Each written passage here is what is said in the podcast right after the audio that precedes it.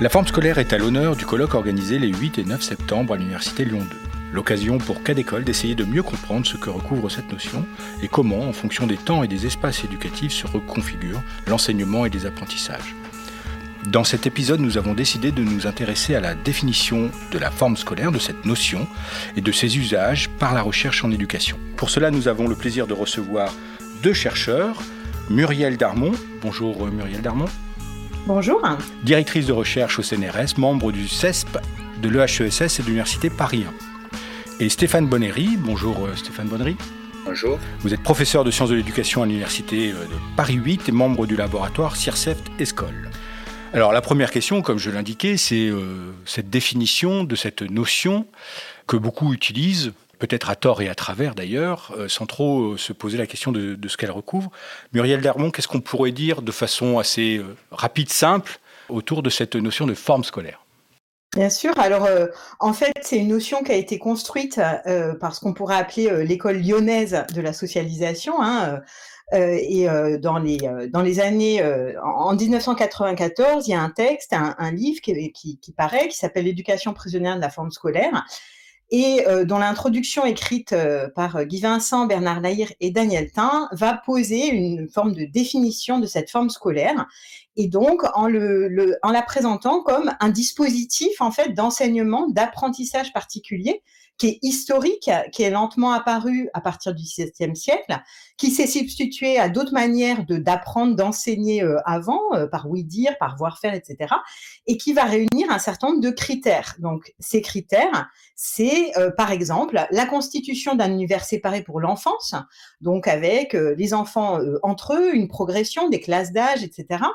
Euh, face à des, euh, des euh, enseignants voilà, qui en sont séparés, l'importance des règles impersonnelles dans l'apprentissage, l'abstraction de l'exercice, par exemple, comme façon d'apprendre, donc selon les règles, selon les formes, etc une organisation rationnelle du temps et de l'espace, un emploi du temps, des espaces dédiés, des tenues corporelles particulières dans cet espace, etc. Et enfin, euh, la place centrale de l'écrit, euh, mais plus généralement de la réflexivité, du savoir formalisé, codifié, etc., euh, dans les apprentissages. Ces, critères de, ces critères de définition, ils présupposent un certain type d'élève, hein, de bon élève, mais aussi ils contribuent à le construire, à le fabriquer. Donc en fait, cette forme scolaire, hein, c'est c'est pas seulement un dispositif, c'est un mode de socialisation, un dispositif qui va construire un certain type d'individu, donc d'une certaine manière, à partir du XVIIe siècle et euh, jusqu'à aujourd'hui. Stéphane Bonnery C'est utile à la recherche en éducation parce que dans le quotidien, euh, les pratiques, les, formes institutionnelles sont très entremêlées et il est parfois difficile de distinguer euh, des, types de, socialisation par rapport à d'autres. Et cette notion vient systématiser un ensemble de critères que Muriel vient de rappeler et qui permet notamment de distinguer cette forme de socialisation d'autres plus anciennes, et le texte de 94 auquel il était fait référence vient finalement systématiser un ensemble de travaux qui étaient conduits euh, dans le groupe euh, de recherche sur la socialisation depuis des années, à teneur historique, à teneur, je ne vais pas détailler là, mais euh, c'est un long processus qui a amené à ce que la forme scolaire de socialisation soit systématisée. Et donc, c'est un idéal type qui permet de distinguer dans les pratiques que l'on observe au quotidien ce qui relève d'un mode de socialisation parfois entremêlés, confondus avec d'autres, et je pense qu'on va en reparler.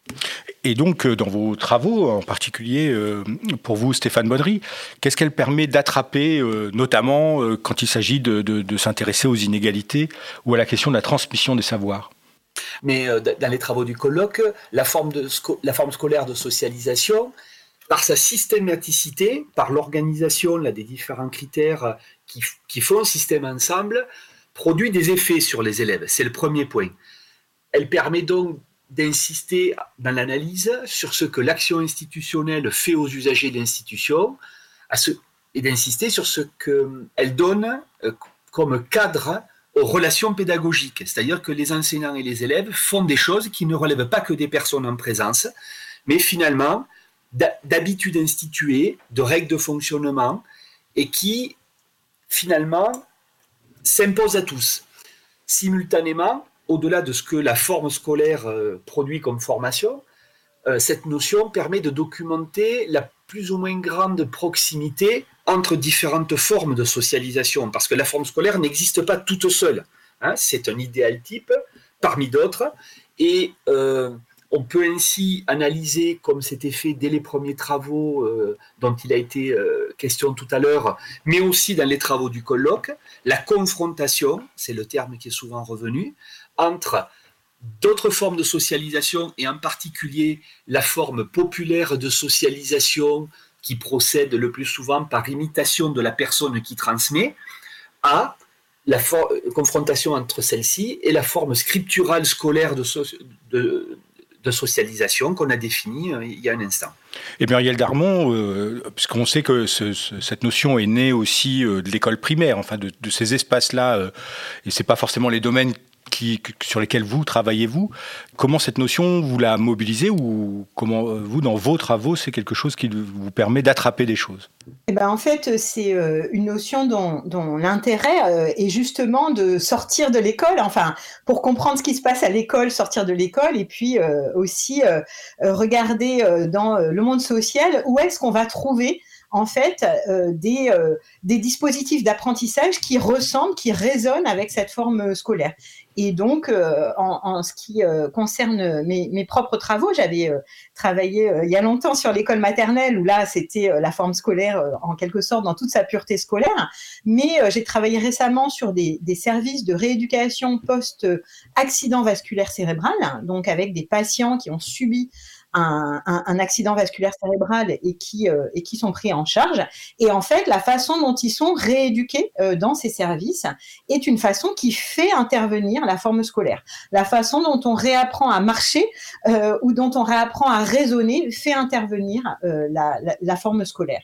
Et c'est ça aussi l'intérêt de la notion dès ses débuts, enfin la façon dont elle est définie comme pouvant éclairer d'autres, enfin toutes les formes potentiellement, toutes les formes d'apprentissage euh, qui euh, s'inspirent, dérivent ou rappellent cette forme scolaire. Et on pourrait dire d'ailleurs que si on regarde des émissions de, de, télévision, si on regarde des émissions de pour classer, sélectionner des cuisiniers, Masterchef, Top Chef, etc., dont il a été question lors du colloque, mais même des, des émissions sur comment on vend son appartement ou euh, apprendre à vendre son appartement, euh, apprendre à s'habiller, euh, à faire du shopping, etc.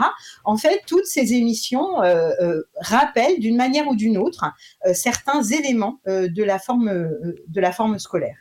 cette extension est particulièrement visible. Stéphane Monnery Dans le prolongement de ce que dit Muriel, je pense qu'il faut, et on l'a bien vu pendant le colloque, il faut ne, ne pas prendre la notion de la formule de forme scolaire comme un mot passe-partout synonyme de école dans les murs quoi. donc euh, la notion sert justement à, s'arracher de ça ou à s'abstraire de ça.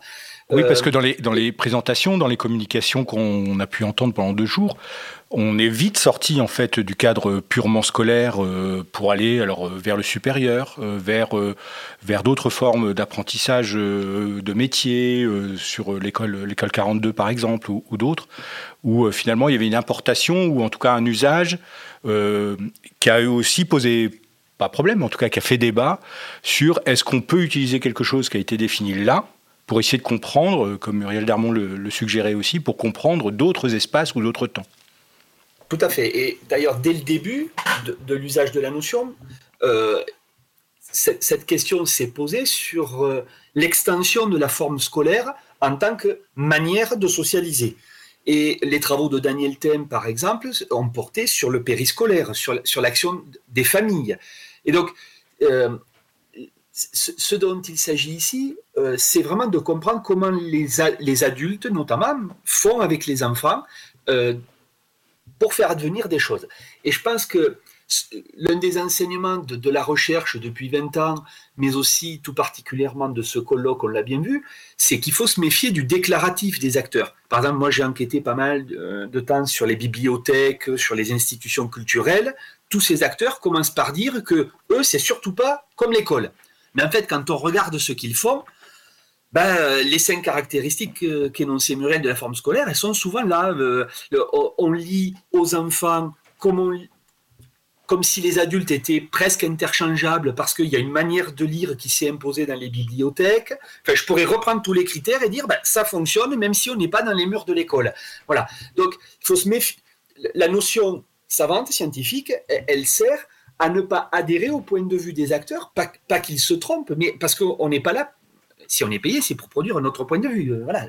Donc, se méfier du déclaratif, euh, et du coup, la notion, elle a été utilisée dans des cadres dans lesquels on ne s'attend pas. Par exemple, sur la formation des militants dans des partis révolutionnaires, dans, euh, je parlais d'institutions culturelles, on pourrait multiplier. Mais se pose alors la question, pour aller très vite, de formes scolaires de socialisation et formes populaires par imitation, par voir faire et ouï dire.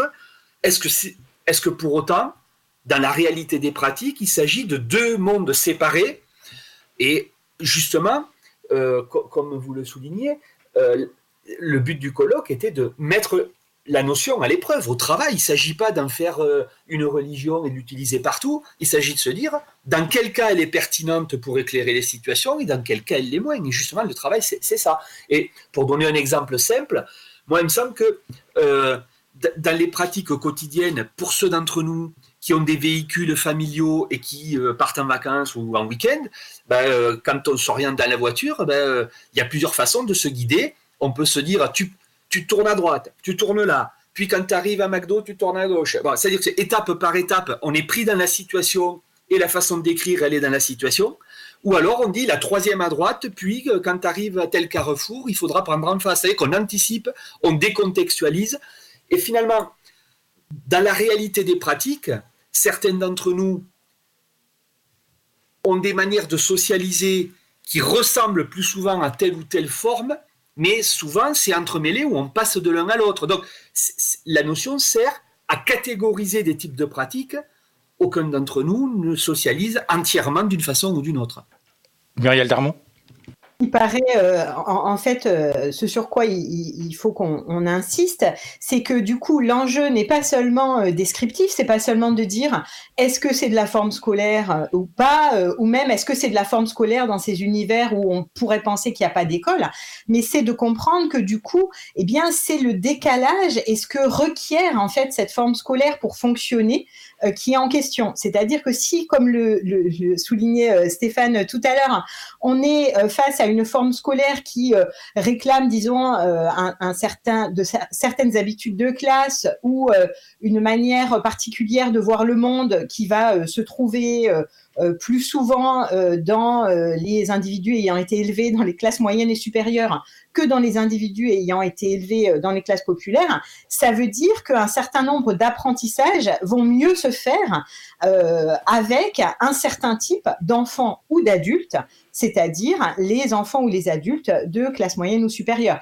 Donc l'enjeu est pas seulement de savoir si c'est de la forme scolaire, mais c'est aussi les effets que ça a, que ce soit de la forme scolaire, et donc que ce soit une forme qui est potentiellement en décalage avec des modes populaires euh, pour euh, euh, des modes populaires de se représenter le monde ou voilà ou des pratiques populaires ou des voilà. Donc c'est cette question du décalage c'est pour ça qu'elle est elle est centrale et c'est pour ça que c'est important de connaître jusqu'où va l'extension de la forme scolaire. Encore une fois, euh, euh, dans les, différentes présentations du, colloque ou dans nos propres travaux, euh, voilà, si c'est de la forme scolaire, c'est pas seulement que du coup ça prouve le pouvoir d'extension de cette de cette forme-là de socialisation, c'est que eh bien ça va mieux fonctionner potentiellement avec un certain type d'individus et ça va contribuer à créer aussi un certain type d'individus parmi ceux qui peuvent être euh, appris, en fait, qui peuvent être touchés euh, par cette forme scolaire. Et il y avait aussi, et on s'arrêtera sur cette question, mais il y avait aussi dans le colloque notamment une session autour de chasser la forme scolaire et elle reviendra par la fenêtre, je ne sais plus l'expression qui a été utilisée, mais même quand on essaye de faire, de, de faire autrement dans l'école, Alors quand je dis donc c'est des conseils d'élèves, c'était euh, c'était ce genre de, d'exemple de, pratique ou les TPE. Enfin, on pense pouvoir importer de l'extérieur à l'intérieur de cette de cette enceinte scolaire d'autres modalités ou d'autres formes. Et en fait, le, la nature revient au galop aussi vite et s'impose malgré tout, même si on veut euh, faire de la ludification et, tous ces aspects-là. Vous en pensez quoi, Stéphane Monnery? Je, partage entièrement ce, que, le résumé que vous venez faire de ce qui a été dit du colloque, euh, parce que finalement, c'est pas que la nature reprend ses droits, c'est que se sont développées dans les sociétés humaines des manières de socialiser, de, à la fois de transmettre, mais d'intégrer à des collectifs des, des manières de faire, et peut-être qu'il n'existe pas 50 000 façons possibles de faire, tout simplement. Et cette façon de faire, qui au fond repose sur l'étude, le fait de réfléchir à ce qu'on fait quand on le fait, et d'apprendre selon des règles qui ne sont pas des règles auxquelles on obéit seulement par autorité, mais parce qu'elles elles, elles intègrent les logiques de la pratique de l'étude. Quoi. Moi, il me semble que la question que ça pose, c'est moins d'essayer d'échapper à ça, qui me semble peut-être un peu illusoire, que de se dire si on, si on est dans une mise en œuvre de, de cette forme scolaire amendé, assoupli, avec des variantes, etc. Hein, nous, en tant que chercheurs, on n'est pas là pour dire ce qu'il faut faire, on observe euh, voilà, et on analyse. Ben, euh, Est-ce que, en réalité, ce qu'on demande des élèves ou des adultes en formation, c'est d'apprendre autrement que selon les logiques de la forme scripturale scolaire, ou c'est de leur présenter autrement ce qui, de toute façon, doit en arriver par ce mode-là? Et du coup, c'est au fond, ça pose la question des pédagogies du détour aussi. Est-ce qu'on donne à voir ce qu'on attend ou est-ce que c'est un moyen d'y arriver? Bon, voilà, ça, pose toute cette ambiguïté-là, mais ça ne veut pas dire non plus que tout est intangible et ne change jamais, parce qu'on n'enseigne pas aujourd'hui dans les classes de primaire comme on enseignait il y a un siècle. Donc, la notion, elle permet de repérer des récurrences, elle permet de s'interroger, parce que, y compris les classes populaires ne sont plus ce qu'elles étaient il y a un siècle, quand même, dans l'immense majorité des cas de notre pays, tout le monde a une petite scolarité chez les parents, même s'il y a des, cas euh, qui, dérogent à ce que je viens de dire. Donc ça, permet d'avoir une boussole pour actualiser nos analyses. Merci à tous les deux d'avoir pris le temps de répondre à nos questions. Vous retrouverez l'ensemble des émissions réalisées à l'occasion du colloque La forme scolaire de l'Université Lyon 2 des 8 et 9 septembre sur le site de cas d'école de l'Institut français d'éducation. Une émission produite et animée par Régis Guillon, réalisée par Sébastien Boudin.